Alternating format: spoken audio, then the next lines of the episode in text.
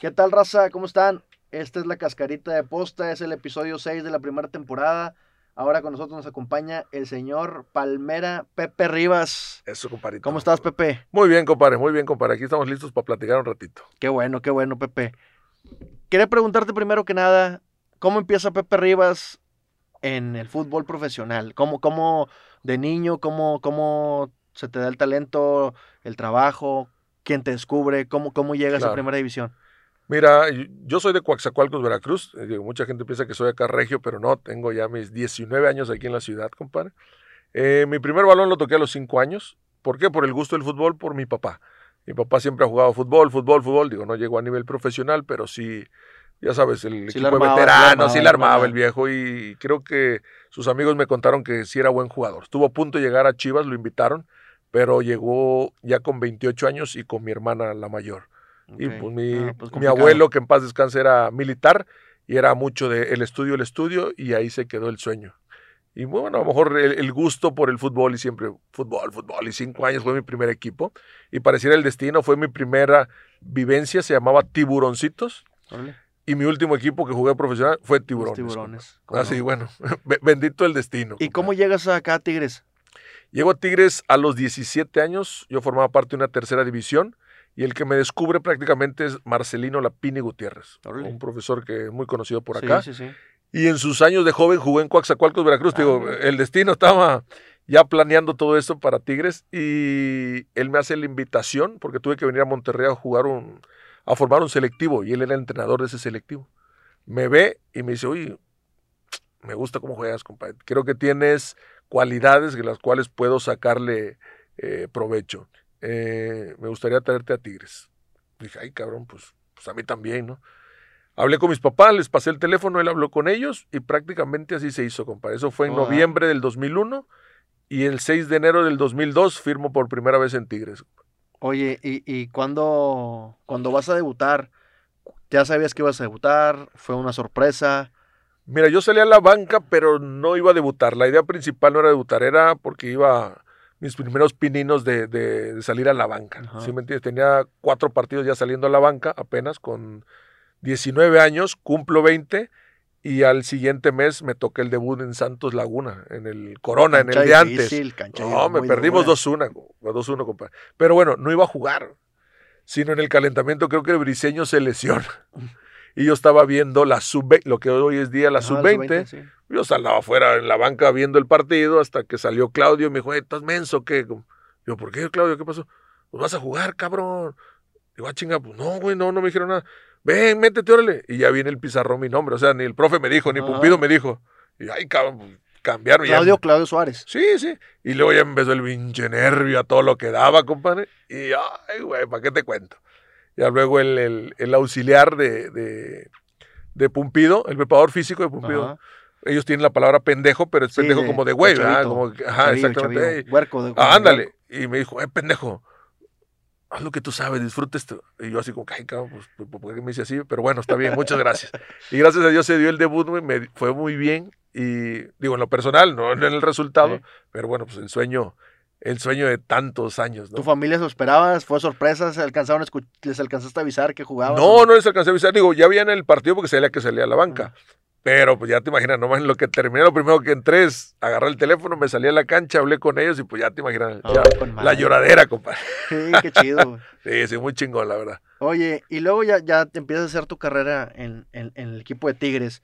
Este, no sé, ¿cómo, cuál fue tu momento? Digo, me imagino, ya sé que la respuesta, pero quiero que tú me la digas. ¿Cuál es el partido más emotivo para ti de los, en- de los clásicos? Digo, tuviste muchas experiencias chingonas, yo creo. Sí, fíjate que sí. Pero creo que los dos que más me marcan como de, de partidos clásicos, hablando de eso, fueron el, el Mundial. El, el clásico 86 y 87, que me tocaron en el 2008. Con la puente los dos me tocan. Y pues, bueno, muy marcados. ¿Por qué? Porque se ganó y pues, gracias a Dios tuve la oportunidad de meter gol, ¿no? En el 86 con los dos goles Con míos goles, ganamos. sí. Y en el 87 un gol que fue el del empate, que ganamos el 4-1 cuando se hizo famoso el Messi Acuña.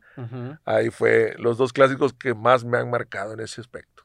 Y, y, y, y la raza tigre también, obviamente, te toma mucho más cariño tú crees también por, por esos goles, ¿no? Porque te a veces, a veces cuando es jugador de clásicos, Sí, eh, te toman un cariño muy especial. Exactamente, aparte era el, el- el chico que viene de básica, ¿sí me entiendes? Es como que se juntó todo, como que el chico que viene de básica hace, se hace referente en el clásico, pues, bueno, es como que pareciera no, pero una palomita más, ¿sí me entiendes? Y, y, pues creo que de ahí la gente pues me agarró mucho cariño, no, no sé, pero vivo de los clásicos todavía, compadre. Sí, Disfruto cuando viene semana de clásico porque sé que ahí va algún Ajá, comentario hacia mí. Sí, sí, todos, to- to- siempre te van a recordar. la ¿no? verdad, sí.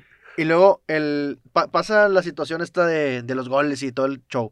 Pero la gente, no sé, siempre te ha buscado como el jugador que también eras el central cumplidor. Sí, sí. Que a veces estabas como que no estabas, no aparecías, Pepe Ujú. Rivas en, en la titular, no aparecía, no aparecía. Pero alguien se lastimaba y Pepe, vas para la cancha. Claro. Y como si no hubiera pasado nada. Sí, fíjate que hoy es lo que le hago saber a los chicos, eh, porque muchos recuerdan eso, que pronto, profe, usted no jugaba o algo así. Le digo, no, pero si le preguntas, sin escucharme presuncioso o agrandado, pero si le preguntas a alguien de- referente de mío, no vas a ver una diferencia entre un que jugaba normalmente a, a- a yo que entraba de cambio. Porque eso, eso pasaba, trataba, parecía que te- no tenía mucho tiempo sin jugar. Y de pronto sí pasaba bastante tiempo de Sí, que no jugaba, semana, Y un es algo muy meses. difícil, o sea, es a lo que voy. Que, que a veces la gente no sabe, dices, ay, pues que, no, no, estar fuera Sí. de, de- de ritmo o, o de, de la, Sí. de la cancha, de estar jugando semana a semana, y de repente de varias semanas decir, eh, vas para adentro. Y- y- Exactamente. Y, rinde como si estuvieras jugando todas las semanas, es complicado, Sí, no es fácil. ¿Por qué? Porque nuestro rango de error aparte es es mínimo. muy complicado, muy mínimo comparado con el titular, digamos, para empezar. Y luego te califican por ese tiempo. O sea, a veces a los entrenadores no les importa que poco que tengas cinco partidos sin jugar y entres y tienes que hacer bien la chamba. No lo haces mal, dices, ya ves, para eso quieres jugar. No, ahí Sí. no hay rango de error para nosotros. Por Así eso es. siempre tienes que estar así como que bien filadito, bien filadito para cualquier momento de entrar, ¿no? De hecho, con el Tuca, ¿cuántos años te tocó? Pues a mí el Tuca me tocó en las tres etapas. A mí no nomás me tocó la última de... sí, no, no, no, no. Desde la primera, llega- desde la primera, sí. Sí, a mí me- porque ahí Desde es cuando 2009, yo... ¿Qué? No, a mí me toca desde, desde que llegó, creo que llegó en el 2000. Yo llego Ah, en el- bueno, sí, la primera, Sí, sí, sí, cierto, sí. 2009 ya es la segunda, Exactamente. tercera, La, ajá, porque llega en el 2006, llega Sí. que fue, nomás está seis meses. sí. Y luego ya la del 2010 que ya llega... Bueno, ahí sí ya me tocó, creo, prácticamente hasta el 2017, que es cuando me voy. siete años más. Prácticamente Tuca me tocó, me ha tocado 10 años estar con él, prácticamente. Órale. Sí, no, ya. Y, y, y, y la verdad es que es bien difícil porque digo, ah, todo, el mundo, todo el mundo lo ve y todos lo saben. Que el Tuca hace muy poquitos cambios. Muy poquitos. O sea, Ah, la es, verdad. el, es el técnico, yo creo que menos cambios hace en el mundo, quizá. Sí, O sea, la neta, está, o sea, se casa con un equipo, se casa con, con- y para que te dé la oportunidad, te la tienes que ganar muy, y, muy. y el otro la tiene que perder. Exactamente, sí, es, es un conjunto de cosas, al fin de cuentas. Aparte, ya sabías bien marcados los cambios, ¿no? Digo, a lo mejor hoy en día creo que es más complicado porque no sabes a quién va a meter, pero antes sí estaban muy marcados. Eran o los Damián, o, ¿sí me entienden? Sí, los mismos sí, sí, cambios y pues ya los otros sí. El defensa sabía que solamente cuando se complicaba o que íbamos ganando y que nos estaban presionando, de pronto sí se veía el cambio donde entraba yo. Pero era como que el- yo me puse solo el bateador emergente, como que entraba a cerrar los partidos. güey. Sí, güey. Me tocó mucho tiempo. Oye, Pepe, y, y fíjate, ahora que se aproxima el clásico y que tú eres un hombre de clásicos, hace unos días pasó en la ciudad, este, que un- aficionados del Monterrey fueron a pasar por afuera del estadio de los Tigres Sí, con sí. un féretro, es una broma, ¿no? Claro. Tú lo ves como una broma. Yo sí, mientras no se pase de eso, no hay problema. Porque me Eh. tocaron ver cuando yo estaba en Veracruz que un, un clásico que sí se puso feo ahí en el volcán, que hasta atropellaron a un cabrón. Sí, muy Ese tipo de cosas sí, la verdad, sí las No, detesto. y no me pongo el, el puño aquí en, en la camiseta ni nada. Es, si lo hubiese hecho un tigre o un rayado, también me hubiese enojado. obviamente. Sí me- pero este tipo de cosas, pues es el glamour de nuestra ciudad, al fin de Sí, cuentas. es nuestro fútbol, exactamente. Entonces, cuando una broma, mientras no hagas un delito, mientras no hagas físicamente golpes, eh, destruyas algo, Sí. yo creo que es válido, ¿no? O sea, porque le metes sabor a la misma rivalidad. Es parte de. Sí, exacto. Y más de, nuestra, de la ciudad de nosotros, bueno, ya me considero acá regio, pero te juro que cualquier ciudad futbolera quisiera tener ese, esa rivalidad tan, tan marcada en, en los fútbol. Te puesto que a lo mejor los Pumas América no, eh, un Chivas Atlas sin demeritarlos, pero no creo que sean tan pasionales como nosotros, ¿no? Aparte de, de- estuviste tú en Tigres pues prácticamente toda tu carrera. Terminas en Veracruz. ¿Sí? ¿Quién te dirige en Veracruz? Híjole, también parecía que estaba, estaba en Tigres en- cuando estábamos en las vacas flacas, un rondín de, de entrenadores. Cuando yo llego, llego con el cabezón Luna, Luna. luego entra Memo Vázquez, luego entra Cardoso, luego entra un chileno que tenía, el profe tenía como 15 años sin dirigir, ya te imaginarás. Eh, luego llega este Ojitos Mesa Ajá. Y Siboldi, o fue al revés, Siboldi primero y Ojitos Mesa. O Pero sea- bueno, yo ya en eso, ya esos últimos dos, ya cuando estaba en problemado con Veracruz. Pero antes sí me tocaron todos esos. O sea, yo creo que en el tiempo que estuviste en Veracruz se tocaron más técnicos que tal vez en lo que estuviste en Tigres o casi casi igual. más o menos, más o menos. No duraban tanto, pues imagínate ahí los resultados.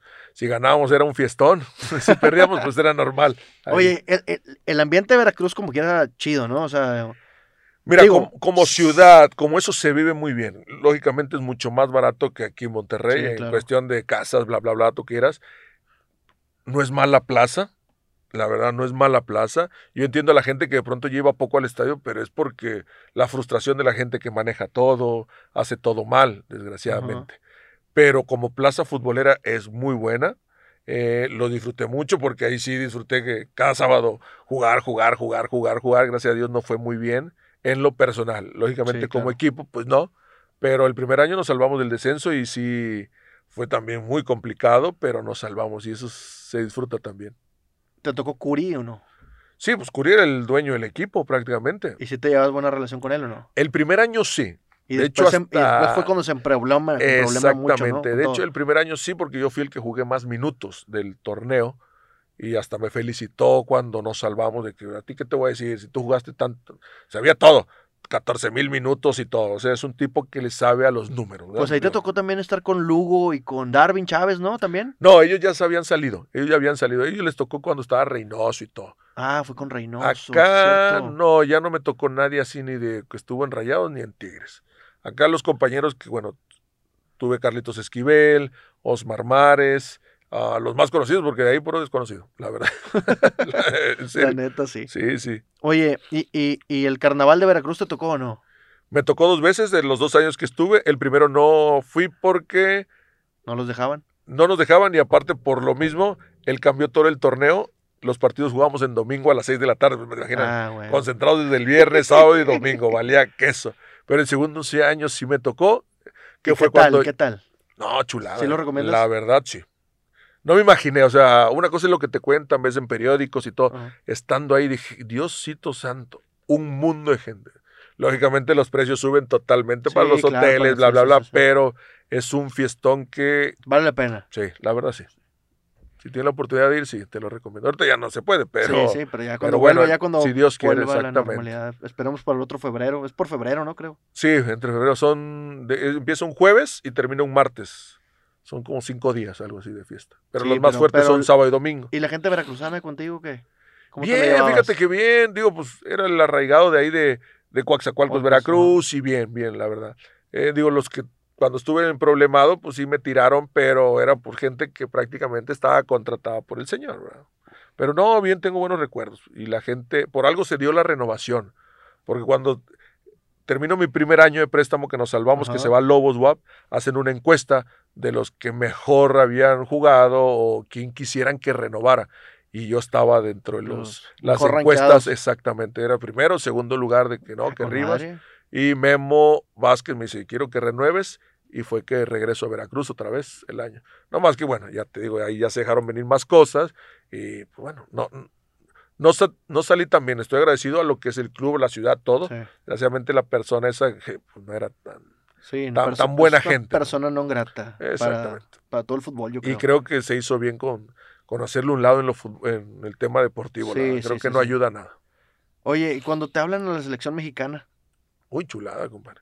¿Qué, qué, Ah, qué pues, sientes? que Fue, fue mi segunda, fue, fue, mi tercera, en, cuestión de selección fue mi tercera experiencia, porque mi primera experiencia la tuve en el 2005, que fui a las promesas de Toulon, Ah, ¿cómo no? fui, fui con Jonathan Orozco, fui con muchos rayados, Miguel Morales, Cerrato que llegaron a Sí, jugar, ¿cómo no? primera división, fui con Memo Ochoa, fui con varios personajes, la verdad que Landín, no sé si te acuerdas Sí, de claro, Landín, claro, claro.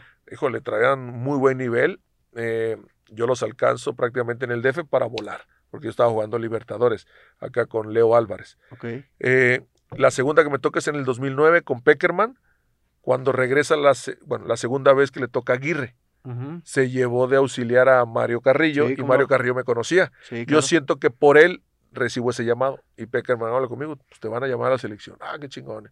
Nada más fui eh, porque fueron entrenamientos. Fueron tres días de entrenamientos, fui. Y mi tercera experiencia, pues ya fue cuando el voy Tuca, con ¿no? el Tuca en el 2015 prácticamente, que fue uno de los mejores años de mi carrera Sí, prácticamente. sí, sí. Y, y también fue cuando Tuca y fue a como a salvar el, Exactamente. el barco, ¿no? Dijo, déjame agarro a mi gente. Sí, la verdad. es como, como todo. ¿ah? Cada quien agarra a su gente de confianza. Aparte venía haciendo bien las cosas, venía jugando toda la Libertadores, toda la liga. Y, y como todo, te lo juro, hay cuates de la selección. Ah, pues sí, pues tu papá, pues el Tuca. Y antes de irnos, el Tuca y yo, eso fue un viernes, se jugó el sábado y de ahí nos fuimos a la selección. Eh, y el viernes me llama, o sea, me jala en el tenis balón, el famoso tenis balón Sí, de, los viernes. Y me dice, ¿te sorprendió que te llamara? Pues lógicamente tú vas a pecar de, de humilde y... No, pues sí, tú... No, cabrón, no que no te sorprenda.